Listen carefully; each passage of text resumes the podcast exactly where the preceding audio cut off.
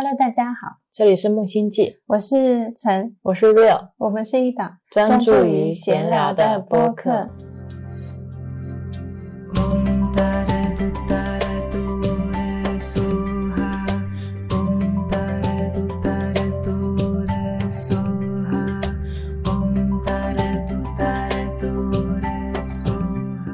今天是二零二二年十二月十一日晚上十九点三十七分。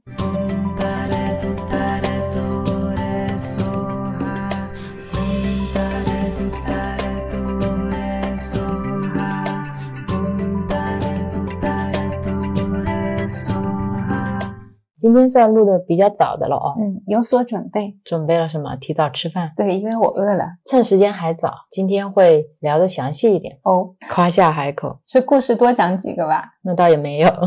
跟大家说一下，今天我们要聊的是一本讲前世轮回的书，书名叫做《前世今生》。然后我可以在开头先跟大家分享一下，我为什么会去看这本书，以及我是怎么接触和理解前世轮回这个概念的。一开始我们接触灵性的时候，在佛家的观点里面看到很多关于轮回嘛，但是当时我们并没有特别多的去研究这个东西。有一阵子在看慈城罗珠堪布的一些资料的时候，我买了他的一本书，叫《生命的真相》，里面就有讲到很多轮回的小故事。那两天我们看得津津有味，当一些故事在看。故事会，对对，然后跟你说，哇，你看这个人，他没头，他还能吃东西，就像看《聊斋志异》一样。然后我也是把那本书放在床头，晚上睡前就会看一会儿。真的去理解这个东西呢，是有一次我在微信读书上，他给我推荐了一本书，叫《回到今生》，我觉得这个名字蛮有意思的，我就打开看了，看了他其实讲的是一个医生叫魏斯，然后他去帮他的一些病人进行催眠，看他那个催眠引导语跟我们的冥想引导语又很像，我说我们可以试一下嘛，试一下催眠。我看到他催眠起了非常多前世的一些记忆嘛，然后我就给曾试了一下，我就是那个小白鼠，对，因为它比较容易入定，可以这么说啊，感觉你的天线是会更敏感。接收范围更广也更快，就可能是已经到了第六代了，我才第一代的那种感觉。四 G、二 G 和五 G，然后 WiFi 协议都已经扩展了那种，也没那么快，感觉有望。然后我就尝试给他催眠了一下。关于我们催眠的故事呢，后面会专门再聊一期播客。对，但是那一次催眠的经验是让我重新审视前世这个事情，嗯，也重新审视了我们的生死这个事情，我觉得对我的影响还挺大。大的，我再去看这本书的时候，我发现这个魏斯医生他自己也经历了跟我一样差不多的一个历程，从非常相信科学，然后到给一个病人催眠，然后再到唤起了那个人的前世，再到他打破了自己的一些认知，获得了一些新的体验和感悟。我就去看了他写他最开始去转变的那个故事的那本书，嗯，也就是我们今天要分享的这本。前世今生，然后中间还有一个小插曲，是我在看这本书的期间，我又看到了万维刚老师在《精英日课五》里面，在十一月二十四号那天更新了一篇有关濒死体验的当前科学理解。因为他的专栏我是从一看到四的，其中很喜欢的一篇就是为什么佛学是真的啊。那时候我也有跟曾分享过，反复听好多遍。等到今年最新的专栏出来的时候，我也是很快就订阅了嘛。他的很多篇章书的内容有开。始提到像慈悲，开始提到像分别心之类的一些词眼。这次又看到了濒死体验，不一定他的论据都是跟我们现在是完全契合的。但我觉得大家想去探索的东西，好像都走到了一条路上吧。嗯，他的那篇文章里面呢，分了两个部分来陈述嘛。一部分是认为濒死体验是真的，人的意识是可以脱离身体存在的这样的一部分科学家，还有一部分呢是不相信的。然后它里面都列举了双方各自的观点。相信的那一批呢，他们觉得有以下论证，比如说。处于濒死体验状态的大部分患者的大脑的情况是不应该有任何的生理活动的，就不应该能够看到这么多离奇的体验的。如果按照当今科学对大脑的观测来看，第二个呢是大量的离体。好像看到了一些他们不应该能够看到的东西，比如说医生是怎么做手术的，医生之间有什么对话，甚至病房外面的走廊发生了什么事情，他们都知道。第三个呢是世界各地不同人群的濒死体验都是一样的，即使是不同信仰的人，大家好像都经历了一样的东西，比如说黑暗隧道、光、人生回放、遇到故友之类的。如果说这些人是在相互模仿，或者说是听了别人的报告，然后也编了一个跟跟那个人差不多的故事的话，那又说说明不了很多小孩也有一样的濒死体验，但是小朋友是不太可能知道这些报告的，所以说明这些濒死体验具有一定的客观性。这个呢是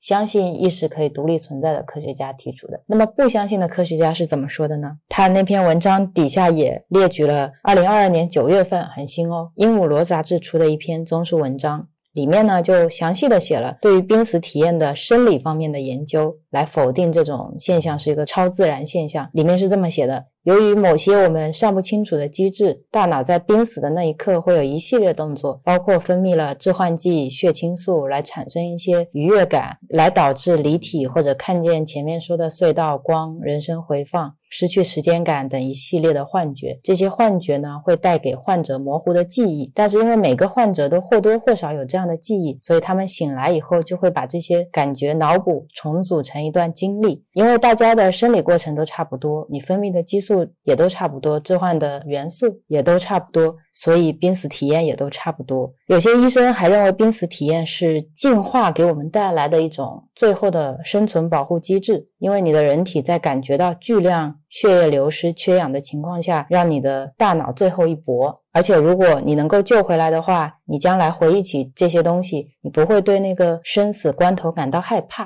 嗯，数据表明，如果有濒死体验的人能够救回来，都没有得创伤性应激障碍，就是 PTSD。这样的话，人们就不会把一场车祸变成永久的痛苦回忆。最后一个好处就是。能够给人体制造最后一点的愉悦感，就是既然都要死了，那给你开开心心的死，给你一种更新奇的体验，是在。其他情况下面没办法体验的，但刚才我听到科学家在解释血清素的这些化学变化的时候，我就仿佛看到了他们在解释梦境、解释睡眠。是的，我那天看完这段话的时候，当时我跟曾一边出门一边坐电梯，我跟你说我自己的一个改变和感觉，就是如果是一直看着《万维钢筋日课》一到四季的那个我，当时我看到这段话，我内心会非常开心，就是看到不相信意识可以独立存在的科学。家们给出的这个合理的科学研究解释，我内心会非常开心。嗯，我的开心来源于我本来就不相信有这些轮回，不相信这些玄学。现在科学家终于给了我一些数据，给了我一些可以支撑我去拒绝相信这些东西的理由。我说，其实我的内心应该是会有一种巨大的 relief，就是一种舒了一口气，就觉得太好了，我的信仰没有被打破，就是这种感觉。科学赢了。对，如果是以前的我，真的会这样。但是那天我听完这段话之后，我并没有这样的感觉。嗯，所以我也开始对我自己有了一些新的理解。就我也不觉得这个机制它是完全的错，另一派的科学家给的证据就是完全的对。我对这两派科学家的论点都没有说特别的信赖，或者说特别的反抗。我只是看着他们，好像你在一个牌桌外面看两个人打牌。科学那一派给我的感觉是非常的严谨，非常的紧张，就是我需要。举出非常强的实力，你看。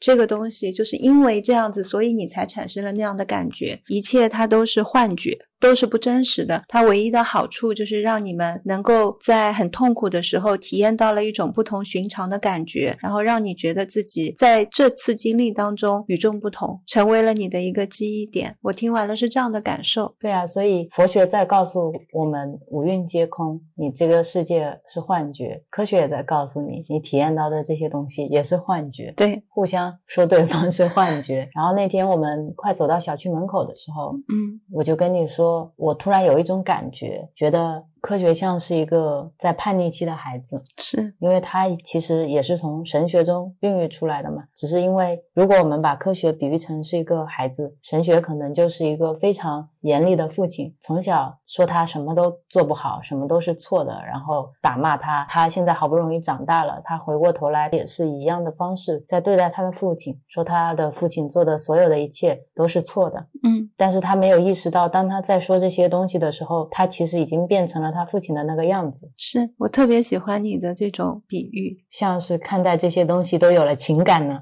没错，我听到你这个例子给我的感觉，一一个对自己非常严厉，长大了以后严于律己又严于律他的这么一个人，长大了以后对自己要求非常严格，但是同样的也对别人要求非常严格，他的边界感非常的强，只要是他认同的才可以在他的边界里，如果他不认同的，把你排到圈子之外，跟你说你不是我们这一派的。是的，所以我们现在看到的很多灵性成长的书籍，其实都是科学家在写的。嗯，像是杨定一博士，他也是一个医生出身的嘛。然后像我看的疗愈类系列书《光之手》，也是一个 NASA 的前女科学家写的。所以我觉得科学其实孕育出了非常多愿意去继续探索不同可能性的人。是，所以问题在这里，但是答案也在这里，就跟我们的人生是一样的。没错。最让我其实内心有一些情绪起伏的，并不是这篇文章本身，而是我那天看到了文章下面的评论。嗯，文章下面有个评论说，濒死体验很神秘，看文章很有意思，很好奇，但我是个很怕死的人。濒死体验能没有就没有吧，我爱现在的生活，爱这个世界和这个世界上的人。在这条回复下面，又有一个人评论说：“我也怕死，一想到我以后在这个世界消失了，不存在了，我就很恐惧。”我看到这两条评论的时候，就觉得，当我们聊这期播客的时候，好像也有了更多的意义。我是在很早就接受死亡这件事情的，你好像也是。对，在底下还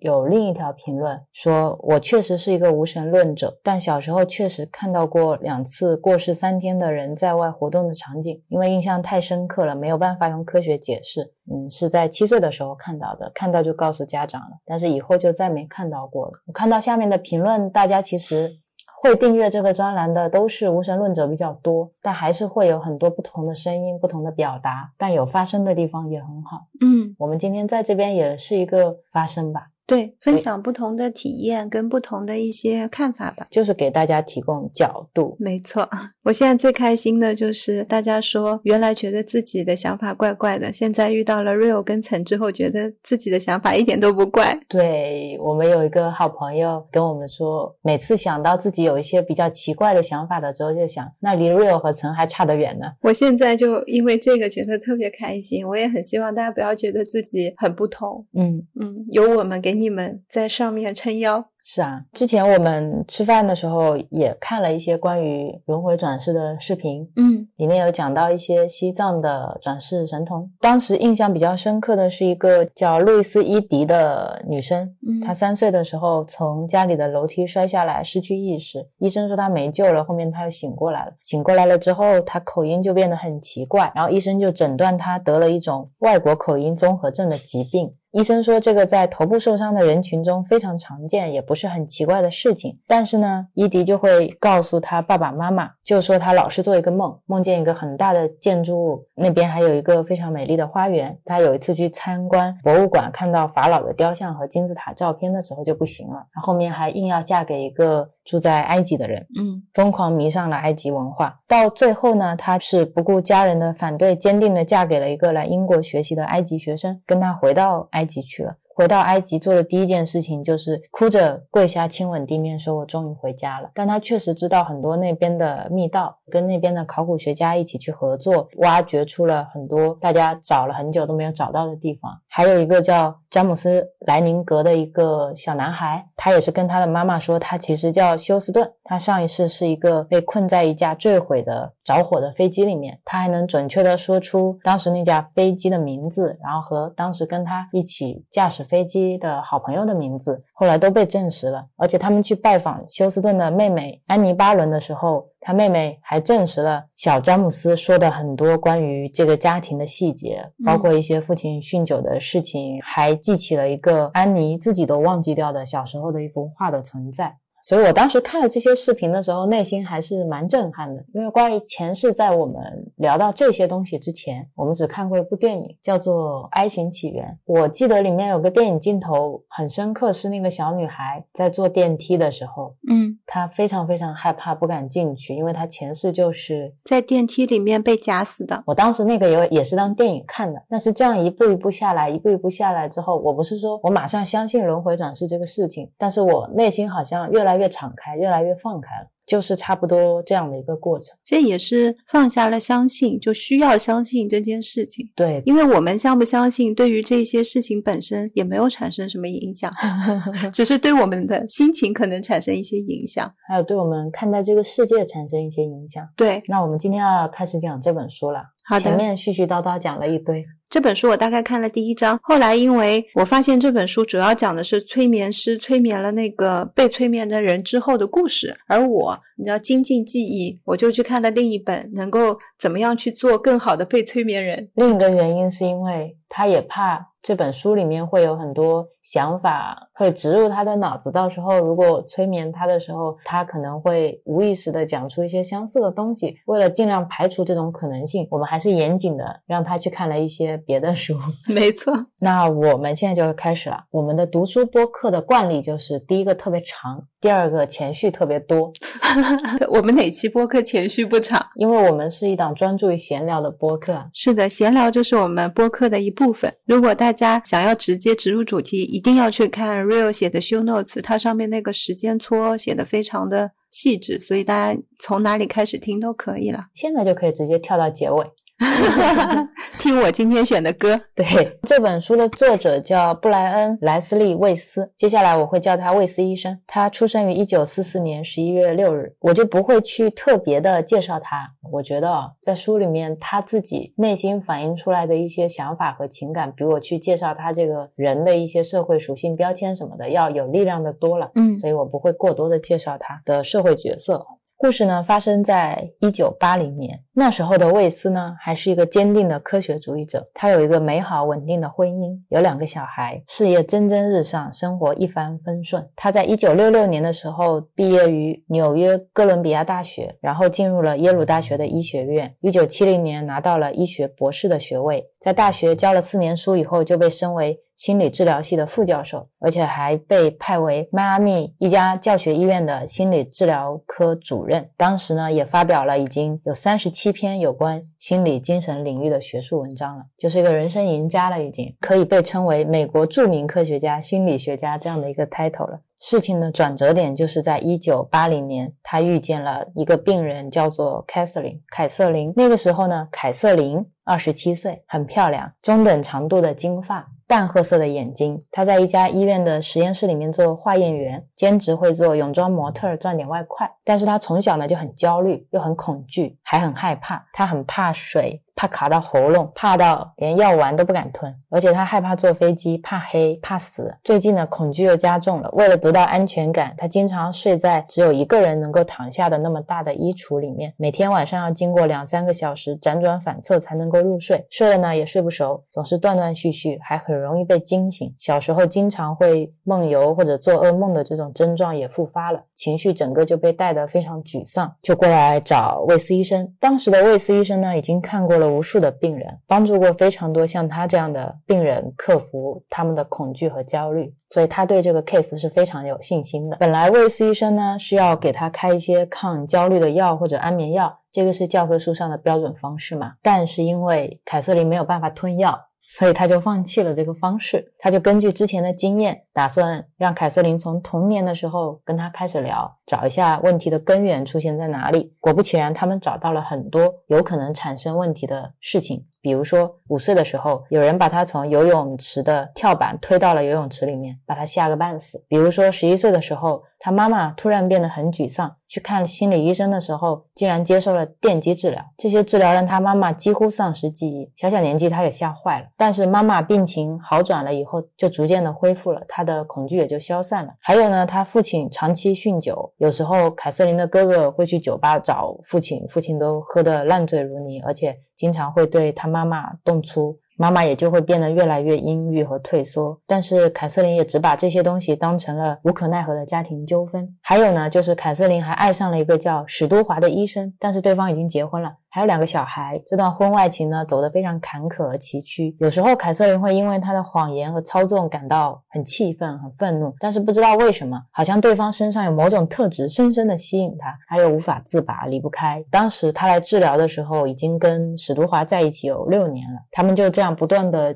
一次一次的心理治疗，去找他童年的这些记忆，看有没有可能是导致创伤的地方。然后一眨眼就十八个月，密集的心理治疗期过去了。这期间，凯瑟琳每周来看一两次，他们讨论了前面说的一些感情啊，还讨论了一些想法，讨论了梦境。通常，如果病人能够记起这些过去的不愉快，能够从一些更高更远的视角来洞悉这些事情，总是会进步的。而且，凯瑟琳是一个非常合作的病人，她很坦率，有主见。而且很渴望能够治好自己，但事实是他并没有好转。就经历了这十八个月的治疗以后，他也还是非常焦虑、非常痛苦，经常做噩梦，怕黑、怕水、怕被锁起来。魏斯医生就觉得自己好像遇到了一堵墙，不管你怎么样都跨不过去，就是疑难杂症。对，一下子找不到解决方案。对，他也非常焦虑。从一开始信心满满，到现在他好像。有一点激起了他的好胜心，因为像这种状态，应该他遇到的病例很多，大部分在他之前的疗法当中肯定是有效的。是啊，因为这堵墙爬不过去嘛，所以魏斯医生他就有点想用催眠疗法了。他大招，因为他觉得他催眠过上百个病人嘛，催眠呢对减轻焦虑、恐惧、改掉坏习惯是很有效果的，而且还能帮助他们想起一些被压抑的事件。他之前有成功让病人追溯到自己两三岁的时候。能够回望起一些早就已经遗忘，但是对现在生活投下巨大阴影的一些过去的事情。嗯，他觉得凯瑟琳之所以没有能够走出来，是因为他们现在能讨论的创伤都是他想记起来的。他觉得通过催眠可以让他回溯到一些他自己都已经忘记掉的事情，在潜意识层面的。对，有一些可能是因为年纪太小忘了，有一些可能是启动了一些自我保护机制忘了，所以他觉得只要能够让凯瑟琳想起来，一定能够痊愈。这也没错，嗯，他觉得自己有一个很好的突破口，但是凯瑟琳因为太害怕了，他一直都不愿意进行催眠，所以这个办法一直没有办法进行。直到有一次发生了一件事，改变了凯瑟琳的看法。那一次呢是。在一九八二年春天，史都华要去芝加哥参加一个医学会议。凯瑟琳本来很害怕坐飞机，但还是跟他去了。到那边呢，他就硬要史都华陪自己去参观一个博物馆的古埃及文明展，因为他对古埃及的文物都还蛮感兴趣的。他也不是一个学者，也没有研究过那段时期的历史，但那些东西都让他有一种熟悉感。当导游开始解说这些展出的文物的时候，凯瑟琳竟然发现自己可以纠正他。而且他是正确的，导游是错的。导游很诧异，凯瑟琳自己也目瞪口呆，她都不知道自己是怎么知道这件事情的。而且她有一种强烈的感觉自己是对的，还能在众目睽睽之下去纠正解说员，他就。有一种怀疑，说会不会这是我自己忘记掉的童年回忆，就像我忘记掉了那些创伤一样。嗯，这是他为什么愿意做催眠的一个突破口。一般来说也只会这么想，我也会好奇我是怎么会知道这些事情的。但你通常只会想到这一世。对，但是我发现我看到好多都是跟古埃及有链接。对，古埃及是一个很特别的地方，好像很多人都去那边体验了。一旦你经历过那一世，你的链接是非常深的，以至于你很难忘记。然后去古埃及的博物馆是很好的突破口，好多故事，还有电影我也看见过。去了博物馆看见某一样东西之后，你对它产生了非常强的链接，所以我们有空应该去一下。对，再说回书里，凯瑟琳回来以后呢，她就有一种强烈的自我好奇。他就勉强开始同意进行催眠治疗。催眠呢，果然他想起了一件不太好的事情。这么快？嗯，他想起了他忘记了掩埋起来的事情。嗯，就是他三岁的时候，有一天晚上，父亲闯进了他的房间，因为喝了很大的酒味。凯瑟琳说，他现在还能闻得到那种酒味。然后他。抚摸了他，凯瑟琳吓坏了，她很想哭，但是父亲用手掌盖住了她的嘴，让她没有办法呼吸。凯瑟琳就在催眠的时候开始哭泣了。魏斯医生就觉得可能找到了症结所在。他们那次会诊，剩下所有的时间都开始讨论这个对父亲的新回忆。魏斯医生尝试告诉他，那个经历已经结束了，现在已经跨过去那道坎了。凯瑟琳也开始明白。为什么父亲对他有一些奇怪的反应和一些疏远，以及为什么自己对父亲有这样的恐惧。魏斯医生就觉得这一次症状一定会有很大的改善，但是一个礼拜以后，凯瑟琳说什么也没有改变。魏斯医生很惊讶，也很无力，他不知道什么地方错了，于是他觉得有可能是催眠的还不够早，可能是三岁以前的事情，因为那次只催眠到了三岁嘛，所以他们又开始催眠了。再往前一点，就带到了两岁，但是发现两岁的时候没什么事情，然后魏斯医生就下了一个非常坚定而清晰的指令，这句话就是回到你症状开始的那个时间。他很会催眠啊，人家毕竟身经百战嘛，直接定位搜索。对啊，因为自己一个一个文件夹翻，发现没有用嘛，那就直接全局搜索好了。嗯，但就是这次搜索引发了这个故事真正的开始。当时凯瑟琳停了一会儿，她的原文是这样说的：“我看到白色阶梯通往一个建筑，一栋有柱子的高大的白色建筑，没有门廊。我穿着一件长袍，质地粗糙的宽大的袍子，我的头发结成了辫子，是长长的金发。我叫阿朗达，十八岁，时间是公元前一八六三年。”卫斯医生已经惊呆了。然后他让他再长大一些。凯瑟琳说看到了二十五岁的阿朗达，他有个女儿叫克里斯塔。然后他还说这个克里斯塔是瑞秋，瑞秋就是他这一世的侄女，他们俩关系还特别好。这一下把卫斯医生给整懵了。为什么他在催眠的时候叙说的这一切啊那么确定，毫无迟疑？名字、日期、衣服，甚至连树都充满了细节。而且为什么他那时候的女儿又是现在的侄女？他已经整个凌乱，毫无头绪了。卫斯医生自诩经验丰富。但是他当时不知道怎么 handle 这样一个事情，他也没有引导过一个这样的幻想或者记忆，他自己也不知道接下来该怎么办了，靠自己仅存的一些职业的直觉吧，他就开始尽力朝恐惧造成的原因着手。嗯，所以他就让他去回忆死亡。凯瑟琳说，有一场洪水袭击了他们的村子，他被淹在了水里，被呛到了，不能呼吸，也不能吞咽，有很咸咸的水，而且把他的孩子从他的水手臂里面卷走了，孩子也被洪水卷没了。凯瑟琳一边说一边喘气，呼吸都有点困难。再过了一会儿，他就全身放松了。呼吸变得非常的沉稳和平静，就应该是灵魂离体了那种。他的这一世就结束了，但是他还在催眠的状态下。医生呢，在旁边已经目瞪口呆了，惊呆了。多年来，他治疗过上百甚至上千的病人嘛，他们的状况几乎涵盖了所有精神病人可能会出现的现象。换句话说，他也是见过世面的人。嗯，他曾经在四家大型医院教过书，在诊所待过，精神科急诊室待过，啥样的情况都见过，就是这样的没见过。他几乎知道。所所有的视听幻觉，知道精神分裂症的妄想，看过歇斯底里、多重人格、分裂人格，他全部都看过。他还做过防治药物滥用协会的咨询人员，他也很熟悉迷幻药导致的症状。凯瑟琳呢？没有任何这样的症状，而且他也没有厌世或者反社会的倾向，他也不是一个演员，他也没有服用药物，他也不喝酒，而且他并不是在幻想和杜撰这个故事，因为他的思想、表情、对细枝末节的注意和他清醒的时候是完全不一样。就算这是他真实经历的事情，他也不可能记得这么有细节。而且根据魏斯医生的了解，凯瑟琳的宗教观念也是很简单的，很单纯。他从小被灌输天主教的教义。他很少接触印度教的东西，从来没有读过关于超自然或者玄秘世界的小说，根本不清楚有轮回这个概念，也不相信轮回。可以说，他几乎是安全的活在他自己的信仰体系里面的，所以根本不知道这段记忆是从哪里来的。这个时候，魏斯医生呢？有点害怕，有点腿软，但是他又有点好奇，嗯，所以他就继续问，他说：“那你还记得什么？”凯瑟琳说：“他又想起了他其他两世的一些片段，其中一世是一个西班牙人，叫路易莎，是一个妓女。再去回忆另一世的时候，魏斯医生这个时候按捺不住好奇了，他想他能看见这一世的侄女，不知道能不能看见我。”就问凯瑟琳能不能在这一世里面看见我。凯瑟琳就跟他说，在那一世里面，魏斯是他的老师，坐在窗台上教他们三角，教他们符号，穿的是一件有金边的白袍，特别老，都已经生出灰发了。名字叫做迪奥格尼斯，时间是公元前一五六八年。但是呢，迪奥格尼斯这个名字确实在那个时期还蛮常见的，而且凯瑟琳肯定不知道嘛。这就是他们第一次催眠到前世的经历，跟我们第一次催眠也挺像的。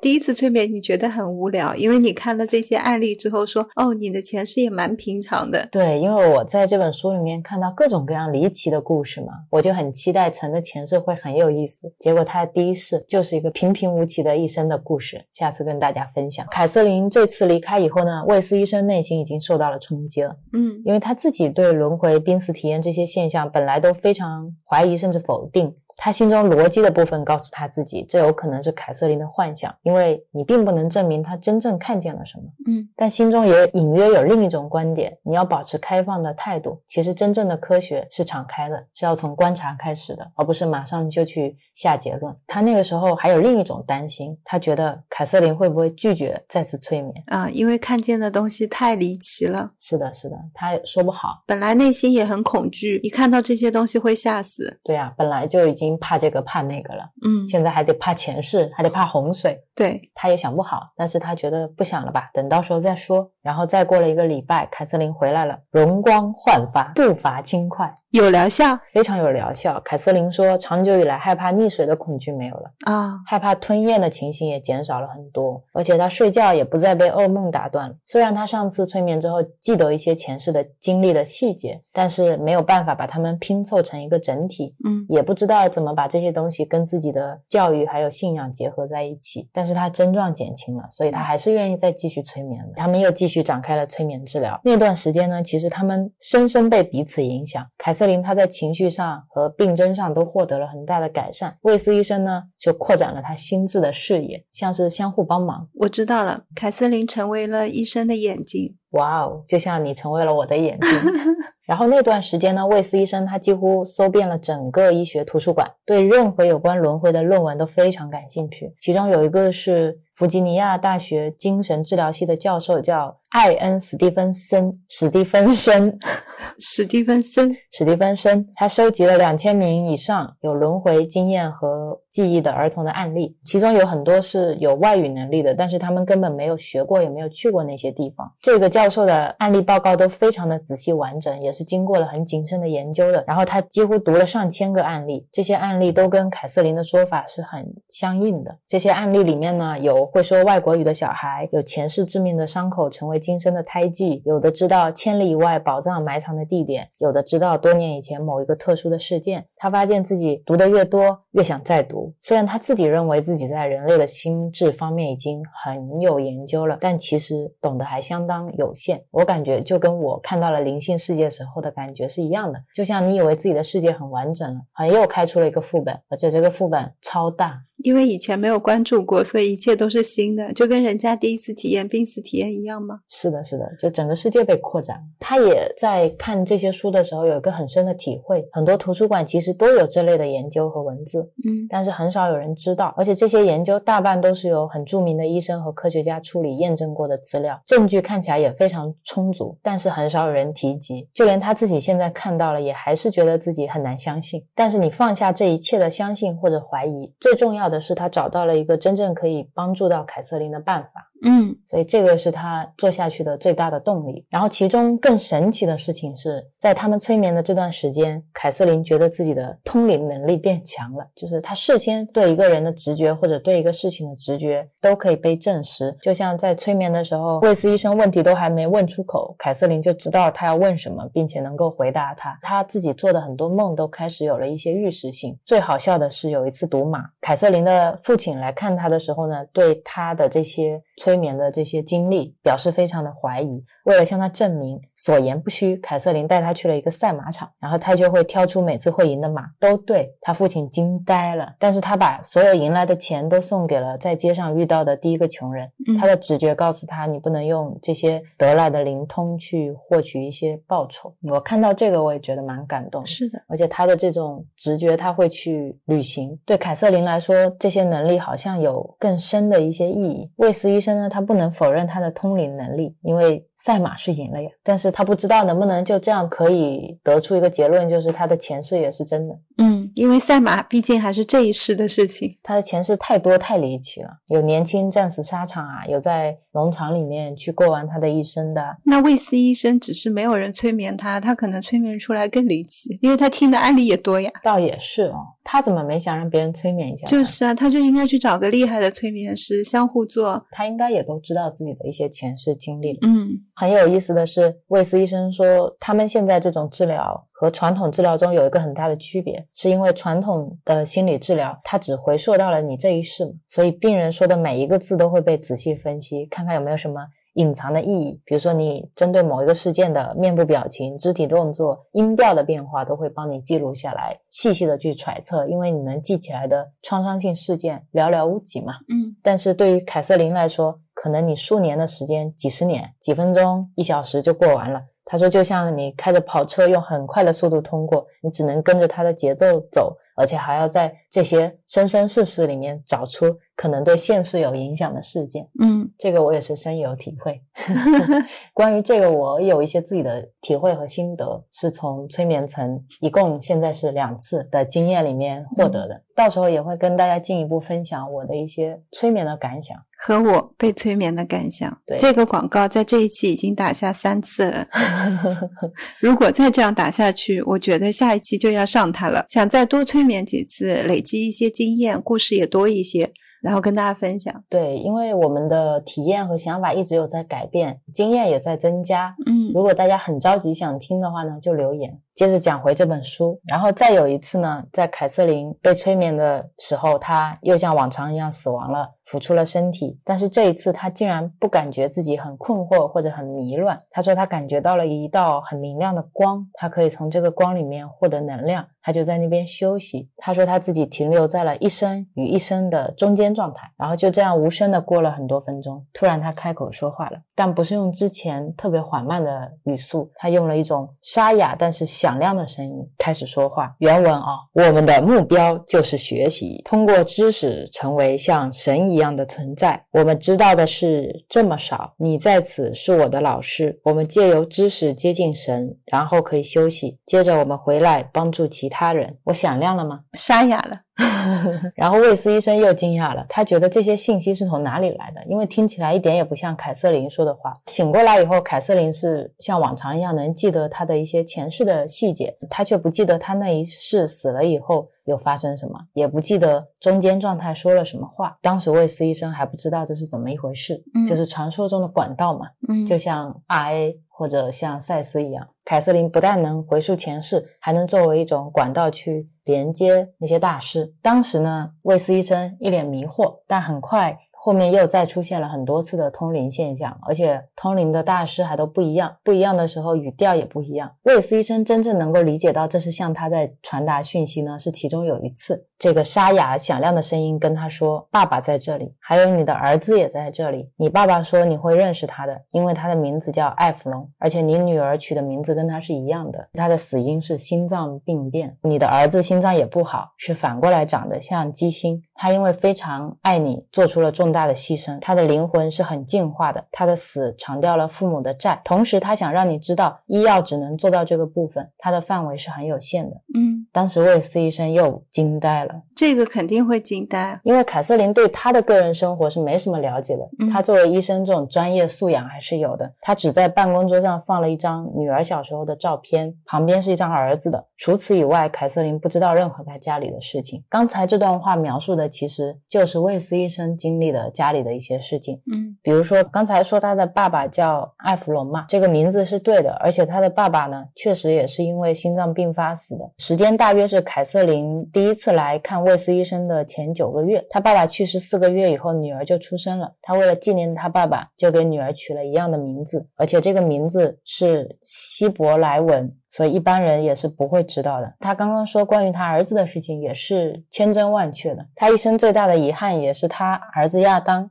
活了二十三天就夭折了，当时是因为肺静脉循环不良，动脉隔膜受损，就相当于是心脏是倒置的，嗯就像他说的这种畸心一样，是非常非常罕见的疾病。最有意义的是，亚当出生的那段时间，魏斯医生刚好在选择要不要进入精神医疗领域，因为他当时是在内科实习，而且内科实习的也很开心，那边又有一个住院医生的空缺。但是因为亚当的意外死亡嘛，他就坚定的选择了心理治疗来做终身的职业。他当时是觉得现代医学有这么先进的技术和设备，竟然不能挽回一个小婴儿的生命嘛？嗯，他觉得这是令他很愤慨的，就毅然决然投入了心理治疗。也是他孩子为什么只活了二十三天，想带给他的。对啊，当时魏斯医生就问说：“谁在那儿？谁告诉了你这些事情？”凯瑟琳说：“大师们。”他说是前辈大师告诉我的，他们说我活过八十六次。魏斯医生好像开始慢慢理解到，这其实不是他的思想，嗯，他只是转述了别人对他说的话，嗯是一些比较高度进化、没有形体的灵魂通过了凯瑟琳来跟他说话，嗯而且这些信息是非常清晰的传达给他的。但他听到这些信息的时候，就像你刚才说的那种报恩，他除了害怕、有点胆寒以外，内心生出了一种巨大的爱。他其实很想念他的爸爸和孩子，能够再次听到他们传来的信息，他内心是很开心的。嗯他觉得，如果他的儿子真的像凯瑟琳说的，是进化很高的灵魂回来，为了偿债活了二十三天，而且为了能够让他明白医药的限制，把他拉回这个心灵层面的治疗，嗯，那这些东西对他来说是完全不一样的意义。是的，他之前的这些遗憾和痛苦，好像都有了另外一层的含义在里面。嗯对他来说，其实是一种疗愈。他治了这么多人，没想到有一天能疗愈到自己。嗯所以这一段经历对他来说是非常震撼的，而且他也慢慢开始感受到自己的变化了。他变得更加的有耐心，而且更加的平和。别人都会告诉他说，他看起来非常的安详、快乐和镇定。他觉得自己的生活好像变得更有希望、更有目标，而且更满足。他也没有那么开始害怕有死亡的恐惧，说自己会过世或者不存在，也没有那么害怕去失去别人。他虽然很想念他过世的亲人，所以魏斯医生当时有个感慨嘛，他觉得人类做了很多很多事情来逃避死亡的恐惧，嗯比如说你去勤于运动，你去积累财富，你生小孩来延续自己的基因，你费尽心机想要变得更年轻。我们是这么的害怕自己的死亡，忧虑自己的死亡，有时候我们都忘记了。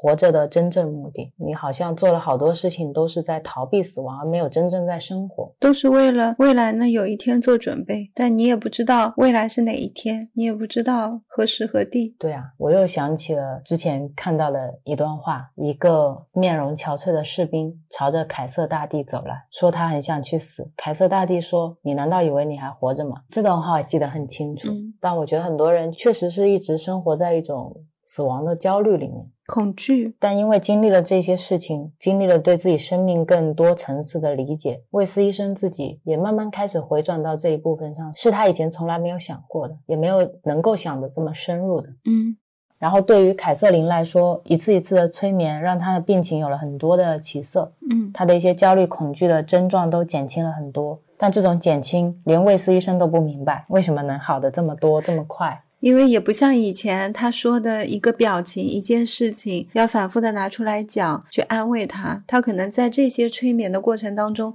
故事线也很多、很丰富。他好像像是通过催眠把自己的故事说出来了。是啊，因为魏斯医生一开始不理解的是，凯瑟琳在催眠当中嘛，他记得阿朗达时代他溺水，他在做约翰的时候喉咙被刺了，他在做路易莎的时候死于了一个水传染的流行病，还经历了很多很吓人的事情。他一次一次的经历了贫穷、被奴役、来自家庭的虐待，在家中日日积累的一些小伤害。他不明白，让他想起了这么多痛苦的回忆，为什么还有助于他去疗愈自己？魏斯医生他的感觉是，会不会是整个过程，是这个过程给他提供了疗愈？就像你说的，他说出来了，本身就是一种疗愈。那这个我可以举手回答，你可以，你是有经历的人，不是，是因为凯瑟琳她在讲她溺水那个案例的时候，她重回到了当时体验到了那种溺水跟情绪。但是你当你催眠醒的时候，你知道你在这一世，你们是分离的。呃，一方面是分离，同时我又体验到了，就像你回到过去体验了那个感受，那个本身是一个能量堵塞。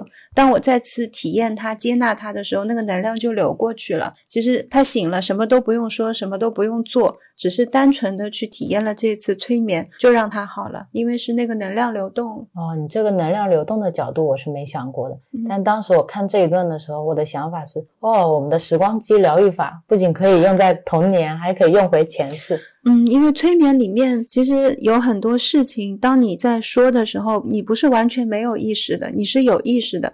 你听到这些事情，同时很快的升起这些情绪，但你看到的只是其中某一个片段嘛？那个难过、伤心，甚至是痛苦，都非常非常的真实。但是好像你哭完了、难过完了，这件事情就真的过去了。就释放了。嗯，跟平时我在现实生活当中，如果遇到一件很难过的事情，我哭完了，鼓励自己要勇敢，其实那个能量球还是在那里。那个事情本身还要继续体验，不会过去。但是当你从催眠中醒来的时候，那个事情不会真正发生在你这一世。嗯，觉得就是一种释放。嗯，而且凯瑟琳通过不断的催眠，她的通灵能力越来越强，嗯然后生活中的直觉感越来越敏锐。我知道，就是会觉得不纠结，处理所有的事情非常快。对，就像她跟史都华之间的一些问题，可能以前她要纠结很久的，嗯现在处理起来好像都更顺了一些。她的眼睛更亮了，皮肤更有光泽了，出门更多人搭讪了。嗯就是这样的一个状态，而且他们催眠也越来越容易了。卫斯医生甚至都开始尝试用凯瑟琳的高我来解读他自己了。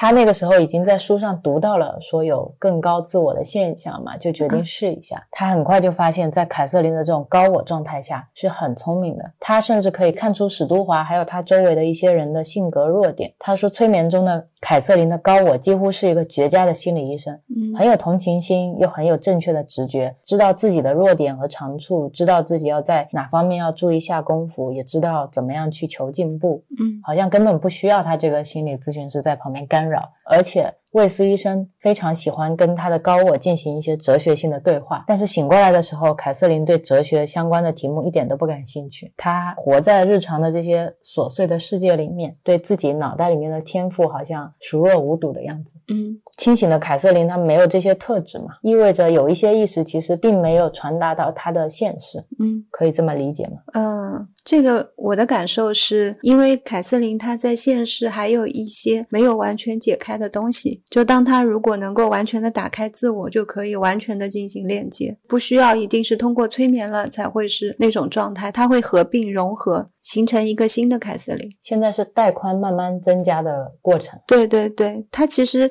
通过这个是一个慢慢疗愈自我的过程。中间还有一个很有意思的小插曲，嗯，是关于麻醉的。凯瑟琳在看卫斯医生之前的几个月做过一次声带手术，嗯她在手术前就很焦虑，在病房里面也很害怕。催眠的时候发现，医生在手术的时候讲的话对她有一些非常强的心理作用。凯瑟琳说自己在被麻醉以后做手术嘛，医生就在谈论说动喉咙手术的时候他窒息的可能性。医生说他们要放一根管子下来，等管子抽出来以后。喉咙可能都会肿起来啊，然后说了一些严重的副作用。他们以为凯瑟琳都听不见嘛。嗯凯瑟琳对吞咽或者窒息的一部分害怕也是源于此的。原来被麻醉的时候，你的意识也是可以听得见的。这个发现对魏斯医生来说其实震撼蛮大的，因为他回想起自己在医学院的时候做了很多手术，嗯当时你可能闲聊、玩笑、争论，有时候跟医生吵架，他不知道这些病人在潜意识会听到什么。他们醒来以后，他们的思想和情绪会受到多大的影响？嗯而且病人在最重要的恢复初期的时候，这些评语可能是他们正面或者负面的一些动力。而且他觉得，如果是一个濒临死亡的病人，有没有可能因为听到这些负面评价放弃求生的意志？嗯他们会不会因为没有希望就直接放弃？他当时的这些想法，我看到我也是蛮感动的。对，他的很多思考的层面是从一个医诊的角度嘛。是的，我就回忆起我来舟山治我的手的时候，就唯一一个给过我承诺的医生，就是给我看手，做完小针刀之后，那个医生握着我的手说：“你今天晚上就会不疼了，做完这一次就会康复了。他好像在身体上给你治疗了，在信念上也给你植入了。”是的，我当时非常非常的惊讶，我觉得没有任何一个医生会用这样打包票的方式告诉我说你就是好了。对，因为很多时候医生最怕的也是承担责任。回去到时候又复发了，我又去找他，然后跟他说：“哎，你看我怎么？你上次说好了，我怎么又不好？等等。”但那个医生完全没有，他非常确定和自信的跟我说了这一段话之后，我的手真的好了。对啊，所以像像我在看赛斯资料的时候，嗯他说很多时候我们去买医疗保险，我们的医生跟你说你这个病只有五个月可以活了，你这个死亡率是百分之九十，你这个重症率很高，你这个一定会复发。就像之前的医生跟我说，你的口腔溃疡是绝症，嗯你这一生都会不断复发，而且是治不好的。就这些医生在说的这些话，好像也成为了你病痛的一部分。对啊，像我的手，就是医生说它会伴随我一辈子。对我现在觉得，如果你真的非常相信这个医生，嗯，也相信他的话，你可能就会某种程度上相信自己不会康复，是的。你就缺失了一部分你内心去求生的动力。其实我觉得，从疾病本身来说，不仅仅是生理层面的它给你带来的影响，而是像我们在看医生的过程当中，你对于这些话的恐惧程度。因为之前跟我说我不会好的那个医生是我很信赖的医生，他也没有放弃治疗，只是告诉我不要抱希望，是非常渺茫的，死马当活马医这样，反正也不是什么绝症，就是那个手有腱鞘炎嘛。像我就是一直会觉得，哦，会不会是还有其他的办法？只是我现在没有遇到。等遇到后来的那个医生，也是抱着试一试的心态而已，就没有想到就会好。是啊，除了这个以外，我觉得还有一个角度是从普通人日常生活的角度。以前我们俗话说“人在做，天在看”嘛，嗯，觉得有一些事情是，别人不知道的。但其实按照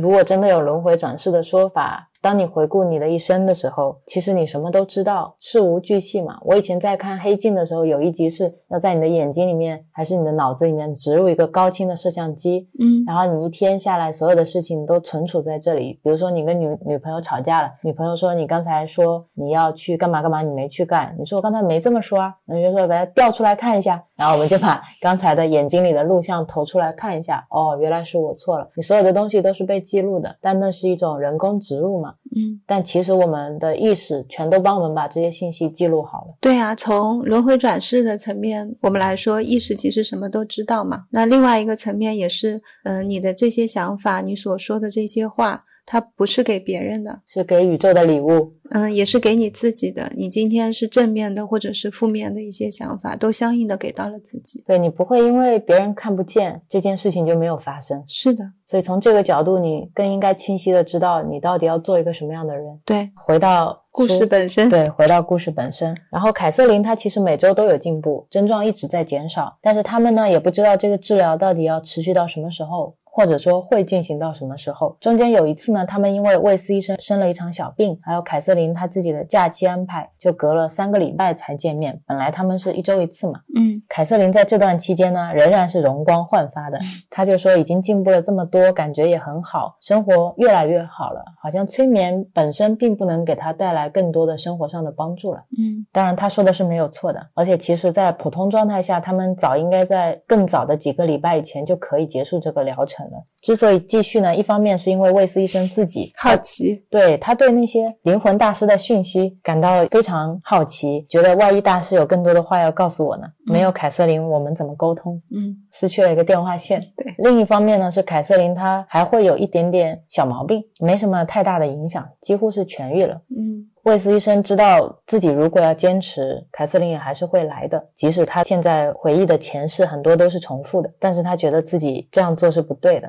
有嗯，一种是基于自己内心的好奇在做这件事情。他一开始的祈愿是让凯瑟琳能痊愈。对啊，这个愿望其实达到了嘛，嗯所以他们就决定这个治疗暂时告一段落。凯瑟琳她的恐惧和焦虑几乎没有了，生活品质、人际关系非常改善。她现在跟另一个男生在约会了，但是呢，和史都华的关系也没断。嗯但是凯瑟琳跟医生说，从懂事开始，这是她第一次真正感觉到生命里有喜悦和快乐。嗯他们偶尔也会在走廊和餐厅里面碰到，但是没有以正式的病人和医生的这种方式去接触，只是以朋友偶尔问一下你现在怎么样。他们的最后一次催眠呢是第二年的春天，那次凯瑟琳又来挂了一次号。她说她一直在重复做一个梦，梦见呢有一个宗教仪式，然后把蛇放在了一个瓮里面当祭品，她跟其他的人就被丢进了这个瓮里，她就用用手想攀住这个瓮的壁爬上来，蛇就在她下面，她就会被惊醒，心跳非常快，她就被这个梦困扰，就过来找魏斯医生。嗯然后他们催眠的时候，发现那一世他是一个皇室的成员，要去参加一个丰收的节庆，来看教是涂油。那边呢有很多的动物祭品，但是没有活人祭。被宰的动物血会滴下来，会滴进一个盆子，会流到蛇的嘴巴里面。那边的男人呢都戴着金色的小帽子，每个人的皮肤颜色都很深。他们就把这一世的经历回顾了一下。等到他那一世死了以后呢，魏斯医生又接到了一个来自灵魂大师的讯息。大师说，我们必须要完全了解到，我们这一世如果我们的课业完成了，就会移往另一个空间；但如果我们没有做到，我们就不能晋级。如果我们没有学会，就得重复。我们必须各方面都经历到。我们要知道索取，也要知道给予，有好多好多要知道的，也有好多好多灵魂牵涉在里面。在他们那个层次里面，所有的大师都已经合二为一了。嗯然后凯瑟琳停了一下，那次是一个诗人大师，就讲话就特别像诗人。那个大师说：“我们告诉你的到此为止，以后你就要靠自己的直觉去学了。”威斯医生听到就觉得是说以后不会有其他的讯息借助凯瑟琳的催眠传递给你了，也没有必要再继续这个治疗，他已经痊愈了。嗯他已经学到了他能学的，所以将来他就靠自己的直觉去继续感应嘛。所以他们就真正结束了治疗，那是他们最后一次催眠。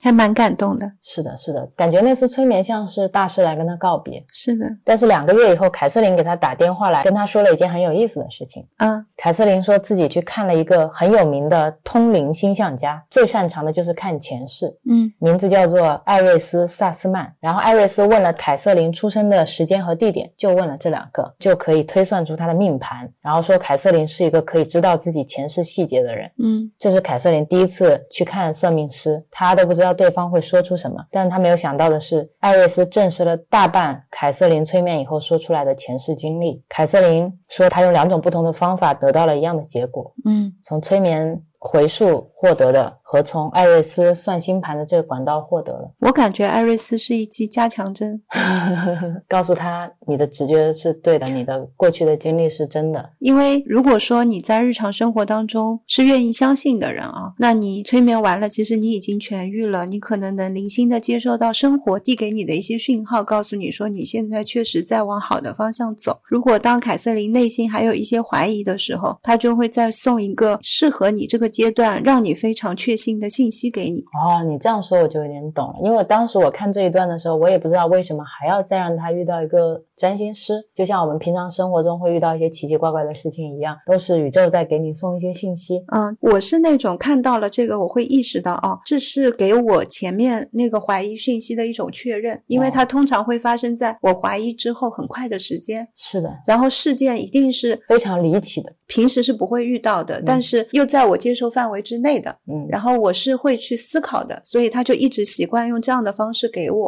哦，如果我不相信或忽略这些信息，很想让你知道的话，他就会送一个人过来。哦，以你能够听得懂的方式告诉。然后一般那个人可能平时都排很满的，预约都约不上的，一看凯瑟琳约好就是现在，嗯，就给你看掉了。像他们那种能预言的一些通灵的能力者，他可能也能预言到我会帮谁去看什么。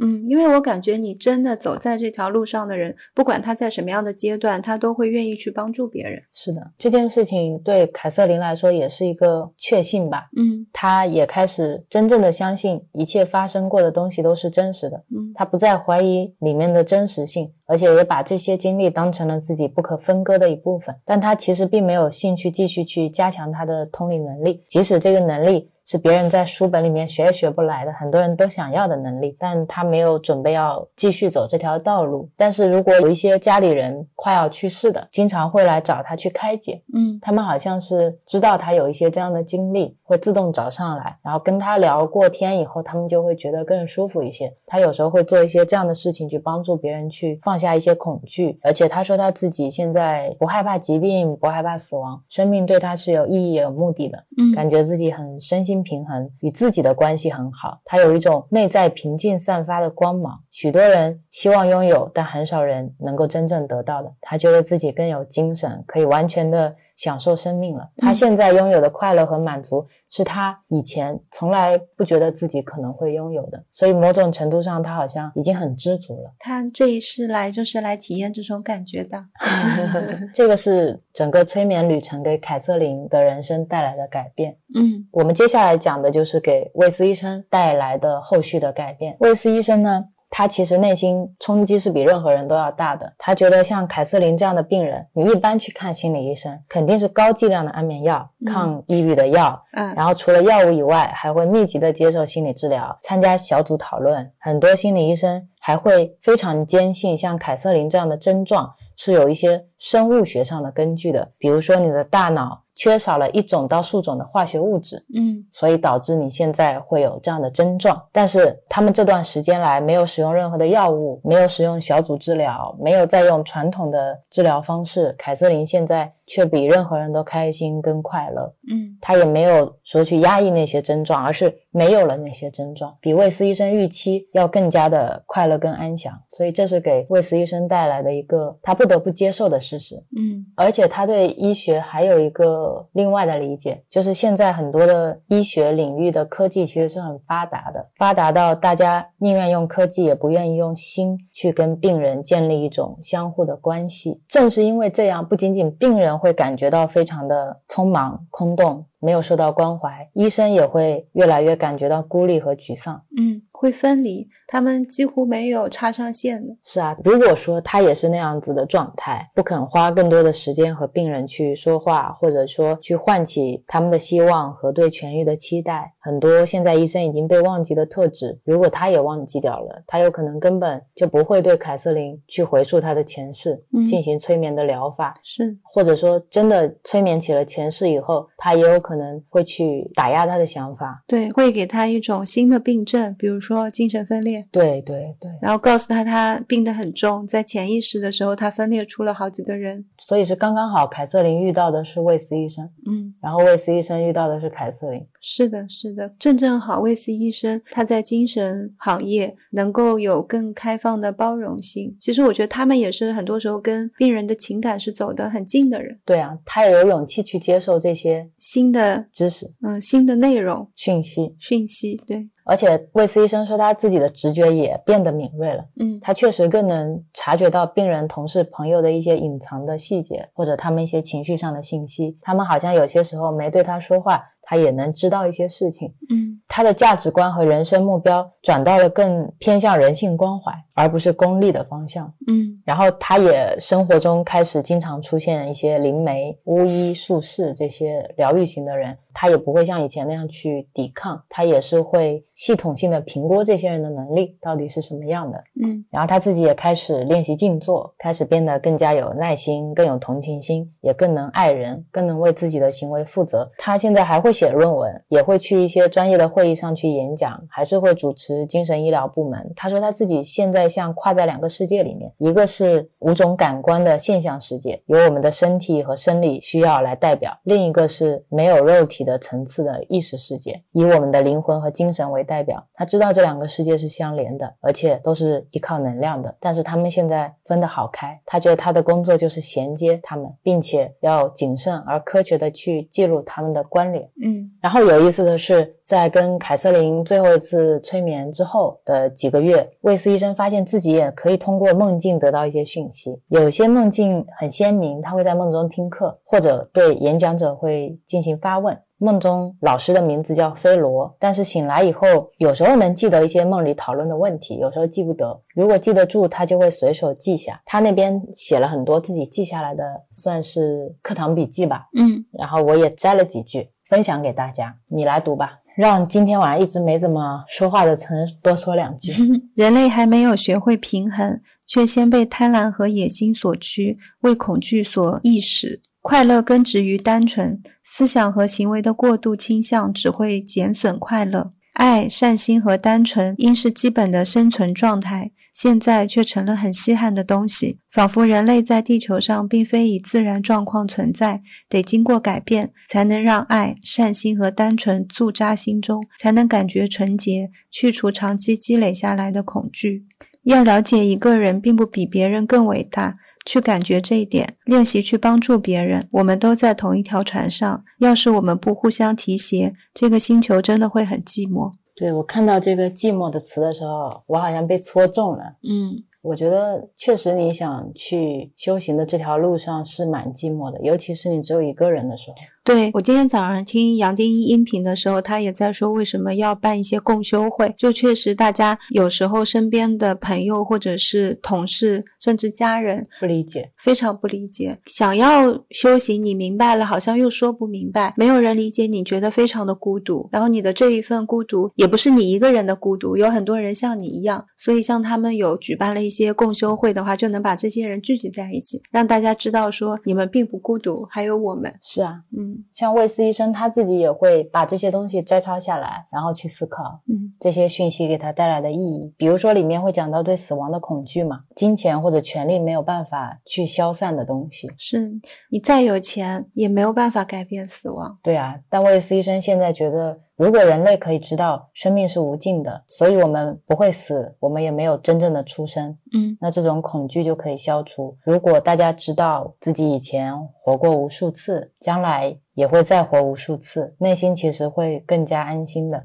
嗯，要是他们知道会有灵魂在你身边，会给你帮助，而且当你死了以后，你会加入这些灵魂，会遇到你爱的故人，你会觉得非常安慰。嗯，要是你知道守护天使真的存在，你会感觉到很安心。如果你知道对人类的暴力还有不公都可以得到偿还。又可以让很多的愤怒和报复的欲望被化解。如果我们真的借由爱和光去接近上帝，那财富跟权力有什么用？这样看来的话，好像贪婪和嗜好权力都变得毫无价值了。嗯，但是要怎么跟人们说明这些讯息呢？大多数人都在自己的教堂、聚会场所或者寺庙里面诵读经文。这些经文其实也都记载了灵魂的不朽，嗯，但是仪式一结束，大家又会回到互相竞争的轨道里面，依旧贪婪、喜好操纵、以自我为中心。啊，这些特质都还是会阻碍灵魂的进步。嗯，他就常常在想这些事情。然后有一次，他就在梦里面尝试去问我该怎么做。他说：“我知道我能治疗痛苦中的人，但是他们的人数已经多到我处理不了了，我好累啊！可是他们这么需要我，我可以说不吗？我这样做对吗？”梦中的答案跟他说：“你的角色不是救生员。”这回答也蛮有深意的。嗯，就好像你这一生来到这个世上，你去帮助别人，但你有不同的使命和不同的角色。有一些人可能是救生员，有一些人可能是布道师，有一些人可能是体验者，嗯，有一些人可能就是存在，就是存在。对啊，所以魏斯医生他就会开始思考自己的角色到底该做什么，要做什么。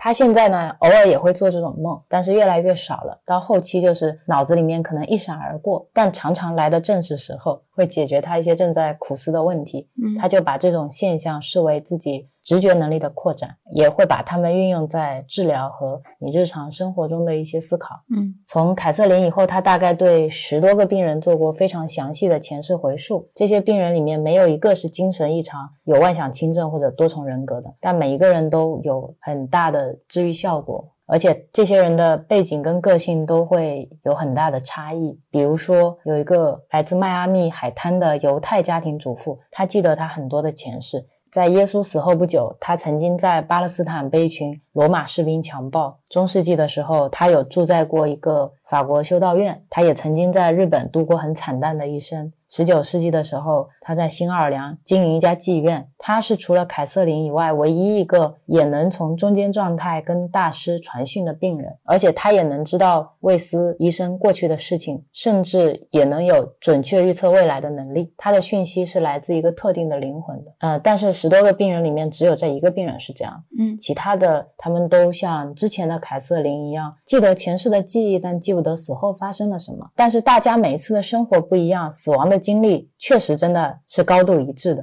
嗯，就你在过世的那一刻，会有一个意识部分离开你的身体，漂浮起来，然后被吸向一道美好的、能够灌输能量的亮光，接着就会等人来帮他，灵魂自动的升天。魏斯医生他觉得。可能不是每个人都需要做回溯治疗，或者需要去找通灵人、占星人，但是你永远要保持一颗开放的心，嗯，要了解到生命不止眼前所见的，生命在我们五官感觉之外还能延续。然后他一次一次的感觉到自己跟他人的变化，他也开始理解分享信息到底有多重要。其实治疗整个凯瑟琳的过程，他都不太愿意跟别的医生讨论这个 case，因为一讨论很容易被人家踢出局。对，就算他后面知道这些讯息是千真万确的，而且是非常重要的，但是他很担心同事的反应，他非常在乎自己的名声事业，别人是怎么看他的。因为在医学界吧，科学界，你建立自己的名誉，很多时候都是一篇一篇论文发出去的。你花了非常大的精力、财力，你在学习，然后你去做研究、找资源，熬了多少个通宵，可能被你一句话、一个案例，所有的名誉扫地。对啊，大家就突然会觉得，那你以前发的那些论文、那些报告是不是有问题？是的，是。你现在这么想，那我们可能没有办法接纳你，你跟主流的医学、主流的科学是不相符的。是啊，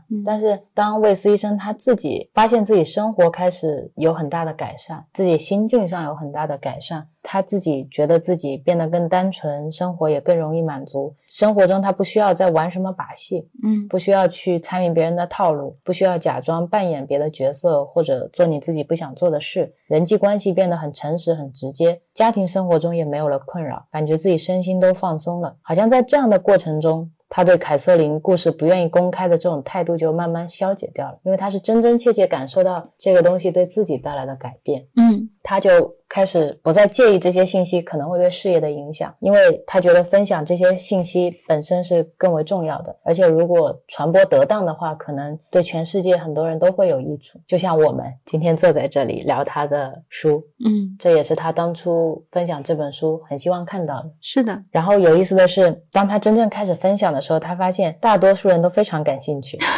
而且都想知道的更多。嗯，很多人都跑来告诉魏斯医生他们的个人的超自然。经验有一些是前世梦境，有一些是脱离身体的体验。我知道这种感觉，就像原来怕说出来，别人以为我是神经病，结果发现有的神经病在哪？对他见过的比我那个离奇可多的多了。那我这算什么呀？那我也去跟他讲一下。现在我们好像就在做这样的 角色，然后跟他说的。很多人甚至连自己的配偶都没有说过，跑来跟魏斯医生说，嗯，因为大家都害怕说出来以后，家人或者心理医生会觉得他们很奇怪，嗯，胡言乱语。其实，在这些沟通过程中，他发现这些灵异的经验是很普遍的，比他预想的要发生的更经常，只是因为大家都不敢说，所以显得很稀少。而且，越受过高等教育的人越不敢说，嗯，比如说。他在的医院有一个部门的主任，是一个享有国际声誉的专家。那个主任跟他说，他曾经和过世的父亲说过话，而且父亲还好多次让他免受了危险。另一个教授告诉他，在梦中知道了一个复杂研究实验所缺的步骤，结果证实了梦是正确的。嗯，另一个著名的医生呢，他经常在接电话前就知道是谁打来的。还有一个大学的女心理学博士，她做研究是很谨慎跟缜密的，但是她从来。他没有告诉过任何人。他第一次去罗马的时候，他穿梭在大街小巷里面，好像上辈子在这里待过。对，好像脑子里面有张地图，他可以准确无误的知道下一个转角会是什么。但是他没去过意大利，他也不会讲意大利语。也，但是有很多意大利人都觉得他像当地人一样。嗯。他也开始了解到为什么这些专家不敢开口，因为他也就是专家里面的一个，他也曾经不敢开口。大家都不能否认自己的经验和感觉，但是我们所受的教育、所受的训练都没有这些讯息，甚至是相反的一些规训，所以大家都不敢开口。因为说出来确实就显得你太与众不同了。哪怕我不是一个科学家啊，如果我身边不是你的话，我这种情景跟我妈妈说多了，我妈也会吓坏。嗯，她一定会觉得。要带我去哪里驱个鬼啊？干嘛的？就像我跟我妈说，我现在开始看一些佛法相关的东西，我妈就吓死了，很担心我现在就出家，削发为尼。嗯，所以最终魏斯医生是写了这本书。嗯，他说他很希望书中的内容可以帮助到大家去减轻对死亡的恐惧，也希望这些信息可以传达出来的生命的意义，可以帮助大家把现在的生活发挥到极致，可以去寻求内心的和谐和平静。并且可以对身边的人伸出爱的援手，对，这是他写这本书的目的。也要非常感谢他，就是因为看了他这本书，才有我们接下来的一些尝试吧。对，很感谢他毫无保留的把自己催眠的引导语都写出来了，嗯，让我可以去尝试一些我以前从来没想过会尝试的事情。但也是通过这样的经历，我发现为什么是呃魏斯医生他坐在医生那个位置在问问题，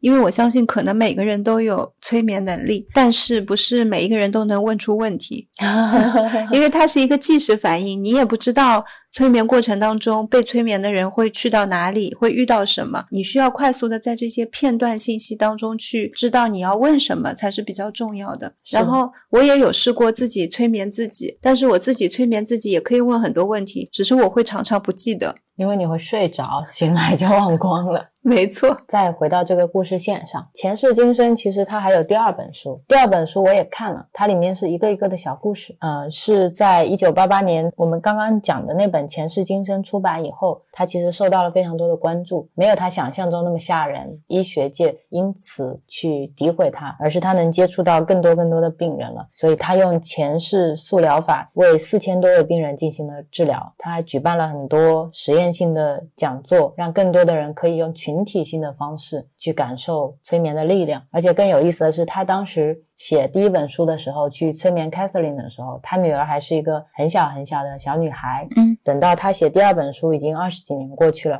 她女儿叫 Amy，Amy 已经是一名理疗师、作家和编辑了。她跟魏斯医生一起收集大家提交的很多自己催眠以后的一些经历和感受，然后把其中比较有意义的一些案例分享给大家。里面有感触比较深的两个故事，所以我就还是摘了两个跟大家分享一下。这两个意义跟 Catherine 不一样的是，他们都是一种群体性的催眠，是一种共修给我带来的震撼。他开头有一句话说的是，很多灵魂在今生并不是偶遇，他们只是被宇宙磁场重新聚集到了一起。这种偶遇其实是一种重新团聚。当时这句话我看到了，一开始没什么感觉，看完这两个案例以后，我就真正明白这是什么意思了。嗯，第一个案例呢，主人公叫香农，这个事情发生在二零零九年七月份，他去参加了魏斯医生的讲座，他回溯自己前世的时候，就感觉到。胃部灼痛，胸口发紧，呼吸困难。她能感受到自己是一个很漂亮的年轻的女孩。走过一座桥，看到有一个农舍，她在草地上看到那个农舍，她就很紧张，不敢走进去。然后胃部的灼痛跟胸口的压力就一直在。再回溯到她要死的时候，她看到自己。才二十出头，身上穿着洁白的衣服，看上去像一件睡衣。他感觉自己好像要离开一个自己深深爱的人，他非常悲伤，但是他又觉得自己必须要离开他。他就是这样的一个回溯。有意思的是，当天晚一点的时候，另一个叫尼基的年轻女性，她是上台去进行前世回溯的。她回溯的时候就描述，她有一世是一个男子，然后他正在跟一个穿着白衣服、有一头深色长发的女孩子在那边快乐的跳舞。他非常的爱这个女孩，他就开始描述周围的场景，跟他早上体验到的那个农舍是长得一模一样的。嗯，而且他们都是在一个草地上，然后他也不想走进房间，因为他有预感发生了一件很糟糕的事情。卫斯医生最终说服他进了那个房间，他就看到自己心爱的女孩躺在床上，已经奄奄一息了。那个。女孩被毒死了，她失去了心爱的女孩，她非常非常痛苦。她在台上完成这个催眠的时候，情绪是非常激烈的。当时尼基完成这个。回溯体验的时候，香农在台下已经泪流满面了。坐在他旁边的女生就问他怎么了，他就给他看自己早上回溯的时候写的这个描述的场景和体验。邻座的女士读完了以后就说：“你应该把这个体验告诉尼基，告诉大家嘛。”但是他其实不太敢这么做，因为他担心别人觉得他是故意这么说博关注的。嗯，所以他当时不敢说。但是邻座的女生就把话筒拿过来了，然后递给他，他就很艰难的把这一段讲完了。他们两个的回忆就连在了一起。他说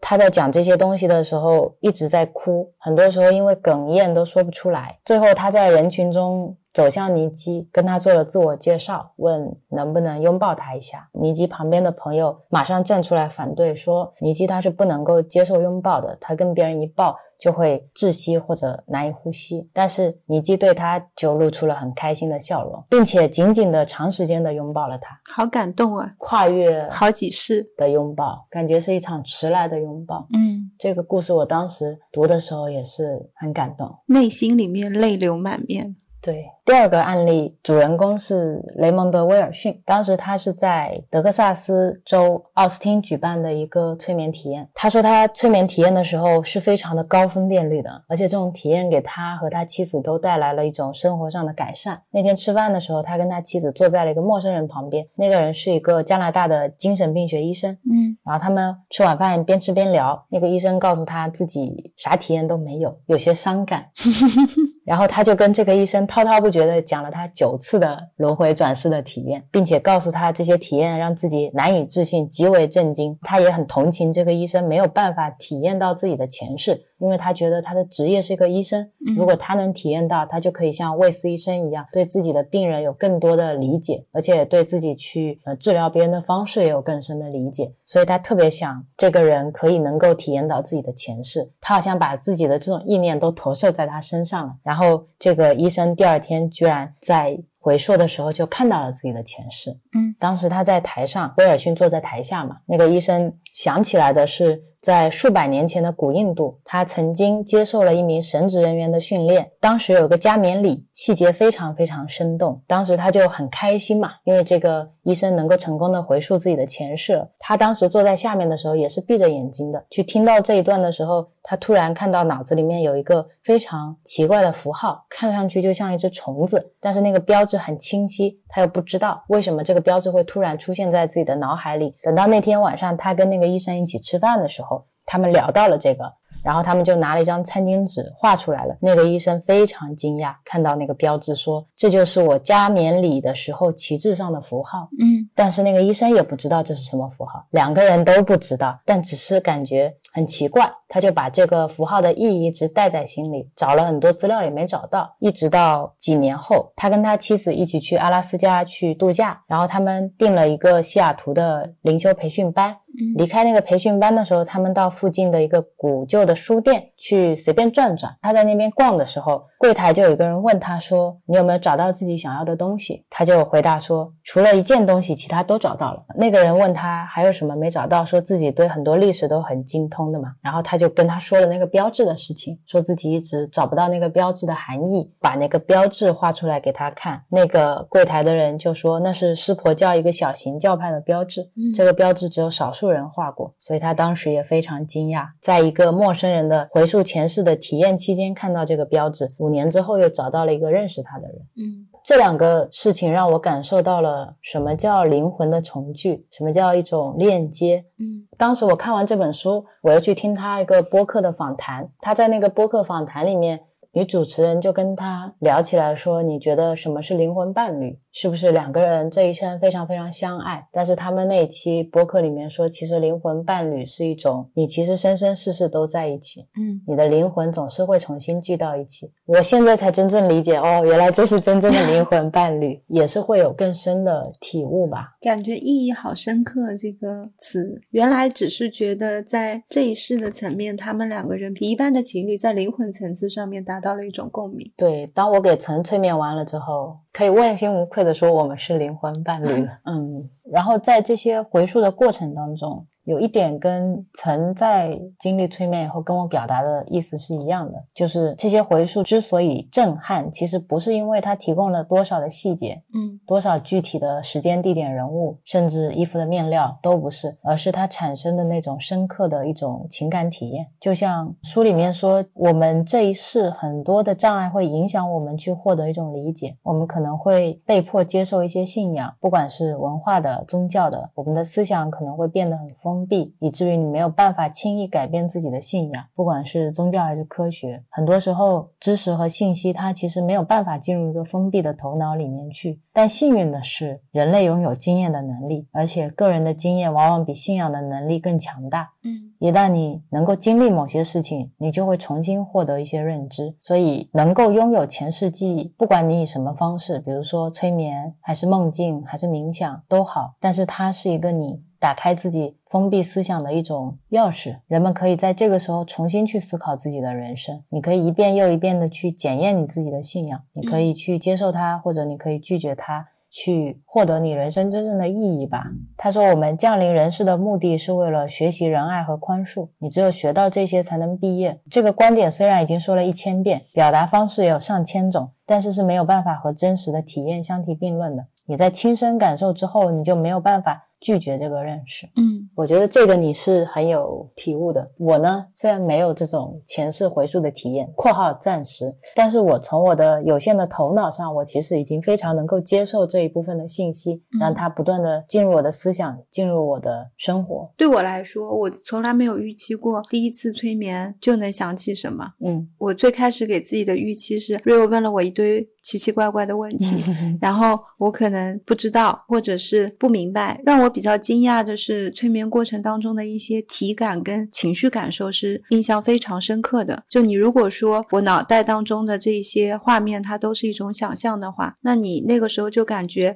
身体跟情绪也配合的太好了。你也不知道前因，可能也不一定知道后果，你只是看到了其中的某一个片段，你就能立刻投入那个情绪。这也是我觉得，当我给你催眠的时候，你体验到的东西跟我们看一场电影是不一样的。嗯，因为你看一场电影，你需要铺设。对，起承转合，然后把你所有的情绪层层递进到某一个点，你就带入了那个主人公的情绪，嚎啕大哭。但你好像是一个片段先出来了，你好像知道点什么，就是你的那个情绪，它会。跟你的片段的场景同时一起起来，因为催眠过程中我还要讲给 Real 听，随着你一边讲，那个情绪它就马上立刻喷涌而出，就是这种快乐也是这样的，难过也是这样的。它不是你重新获得了什么知识，而是你回忆起了什么事情。对，但跟我现在平时日常生活当中的回忆的感觉又不一样。现在平时回忆的时候，你是一边讲，然后那个情绪慢慢起来，或者有一个很好笑的笑话，你可能当时不断的在那边回。回想的时候会有很好笑的事情，等到以后再想起来，那个笑会慢慢的减淡，因为你不断的在重复同一件事，但他那个体验就特别的深。另外有一个感觉就是我醒了就是醒了，嗯，醒了是不是像做了一场梦一样？没有，我是很深刻的知道。在那个状态下面，我所经历的这些事情是我的过去，但是我醒了，并不影响我现在的生活。我不会因为我催眠了，我看到这些东西了，我就觉得怎么样了。我反而是一种轻松感，因为我们也是在尝试，然后 Real 也是在问一些转世的一些问题。对我来说，更多的是一种慢慢的摸索吧。嗯，那你现在以你少有的一些经验。你是怎么看待这种轮回转世的？你觉得它意味着什么？就像刚才魏斯医生说的，我们每一世到这个世界上面，都是为了去体验。所以我们在经历很多不同的事情，那这些就是我们宝贵的经验。很重要的是，我们在这些不同的事件当中体验到了什么，还需要自己去注意的是，在日常生活当中，如果有一些事情它是重复性的出现，那种痛苦的体验它是重复性的出现，以不同的事件出现，并且有另外一种现象是它有可能会逐渐加重，然后你会发现你最近遇到的一些事情可能越来越严重，越来越。超出你能承受的范围，好像想把你压到某一个极点状态的时候，你就要回过来看你在体验的东西是什么，他到底想让你学习的东西是什么。如果你能明白了，那这一层面的体验就结束了。这个例子就像前面被催眠的凯瑟琳。她最后为什么需要那个占星师来作为她这个疗愈的一个 ending？就是因为他不是非常确定的相信这件事情，只有他确定相信了，他才能够完成在这一世的疗愈跟体验，他可以开始他全新的生活。书里面也有一个比喻，嗯，他说地球像一个只有一间教室的学校，各年级的学生都聚在一起，有一年级学生，有大学毕业班学生，有补习生，有天才生。学校的课程有各种各样的科目，而且会用不同的教。教授方式不同的语言来教各个国家各个种族的学生都在这所学校上学，大家都在为精神上的毕业做着准备。嗯，我们的灵魂可能有。一百万种不同的形式，你有可能是狮子，可能是蒲公英，可能是植物，可能是人类。即使我们呈现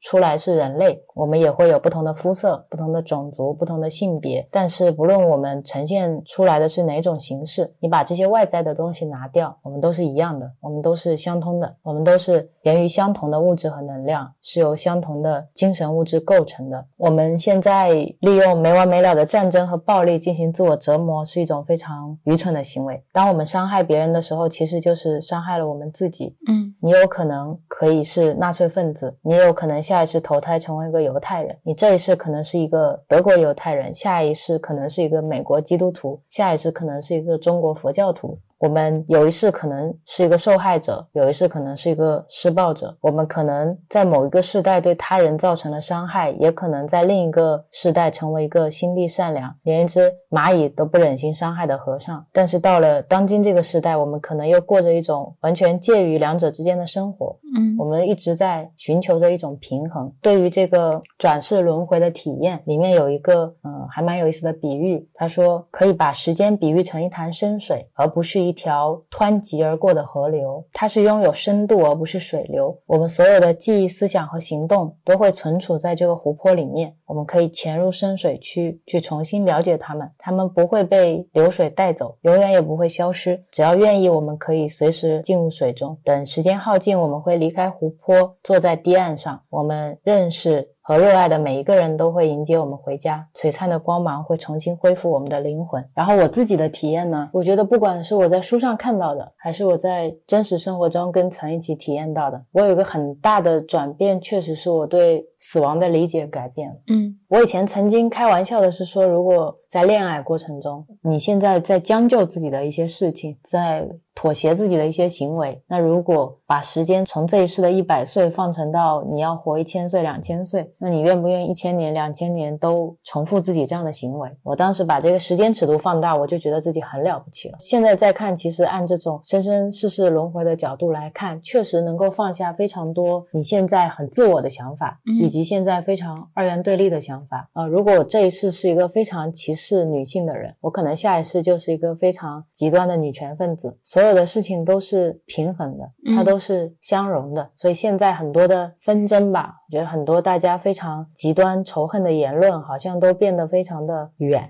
你嗯看到的时候，你觉得这一切都好像出自某种宇宙的力量，他们永远都还会回到最初的样子。我的感觉是，所有的这一切它都是一种体验。那体验就是有好的，也有不好的，看你这一世想要经历什么。就我们上一期播客里面提到的，如果外面有巨大的风暴的话，那我就想，那可能是在体验风暴。那最嗯重要的是，我怎么样让自己安住于内心是比较重要的。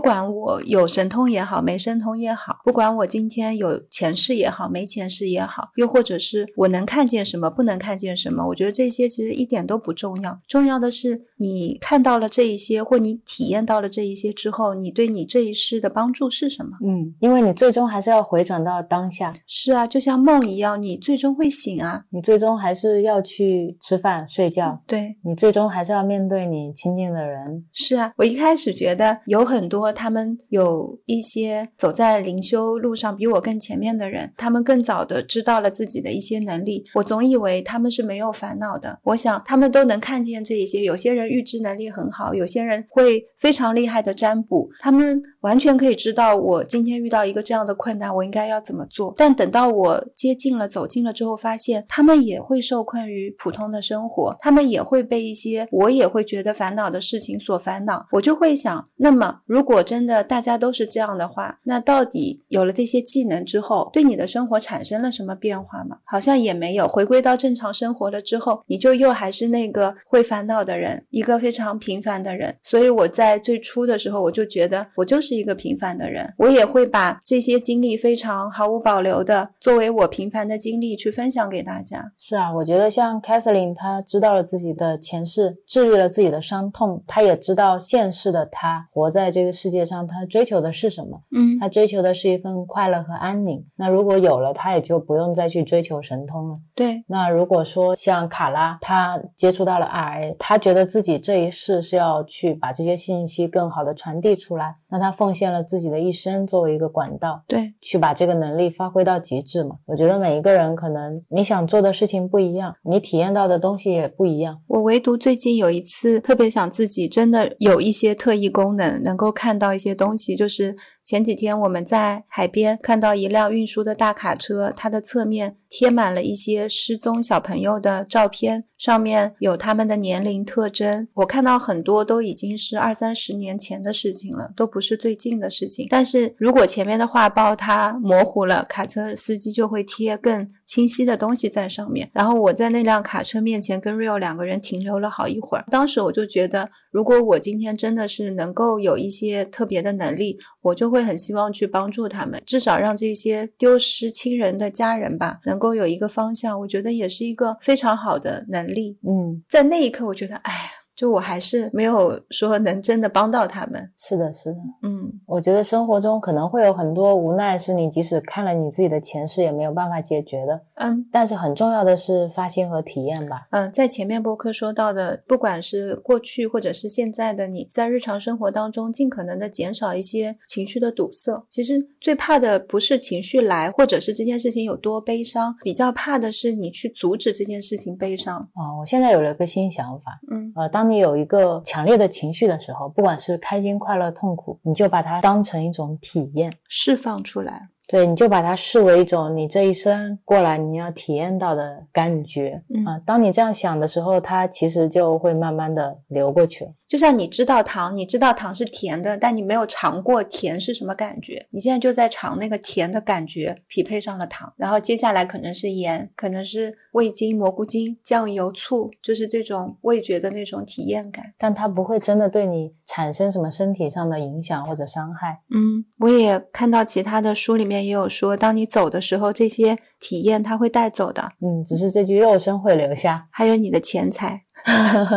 好，那我觉得这一期也聊得差不多了。嗯，最后结尾的话，我想以一个书里面的问题结尾。好，是当时魏斯医生他还有一点点梦境能力的时候，他在梦里面问他的老师的一个问题。这个问题他放在了《前世今生一》的结尾和《前世今生二》的开头。我也很喜欢这个问题和他的答案，在这里分享给大家。魏斯医生问的问题是：为什么你说我们是平等的，但实际上却不是这个样子？我们的美德、脾气、钱财、权力、能力、天赋、智慧等等，没有一样是相等。答案呢是一个暗喻，是一个比喻。答案说，这就好比每个人心里都拥有一颗大钻石，你可以想象。它有一千个面，但是这些面上都蒙上了灰尘。灵魂的工作就是去清洁这些面，让它能够恢复光彩，能够反射彩虹的多种颜色。现在有些人已经清洁了很多面，让钻石发出了动人的光芒；有一些人只清理了几面，所以还不能发光。但是在灰尘底下，每一个人都有一颗千面钻石，它是完美无瑕的，差别只在于经过清洁的面数不一样，但每颗钻石都是一样的，都是完美的。当所所有的面都已经清洁，能够反映完整的光谱的时候，钻石就恢复到它原来的纯粹的能量状态了。光仍然留下来，就好像制造钻石的步骤反过来，所有的压力都消除了，纯粹能量保存在光的彩虹里，而光里面有意识和知识。所以留给大家一句话就是：所有的钻石都是完美的，本来就是完美的。嗯，那我们今天的播客就到这里了，谢谢大家，拜拜，祝福你们哟。感谢你们的收听。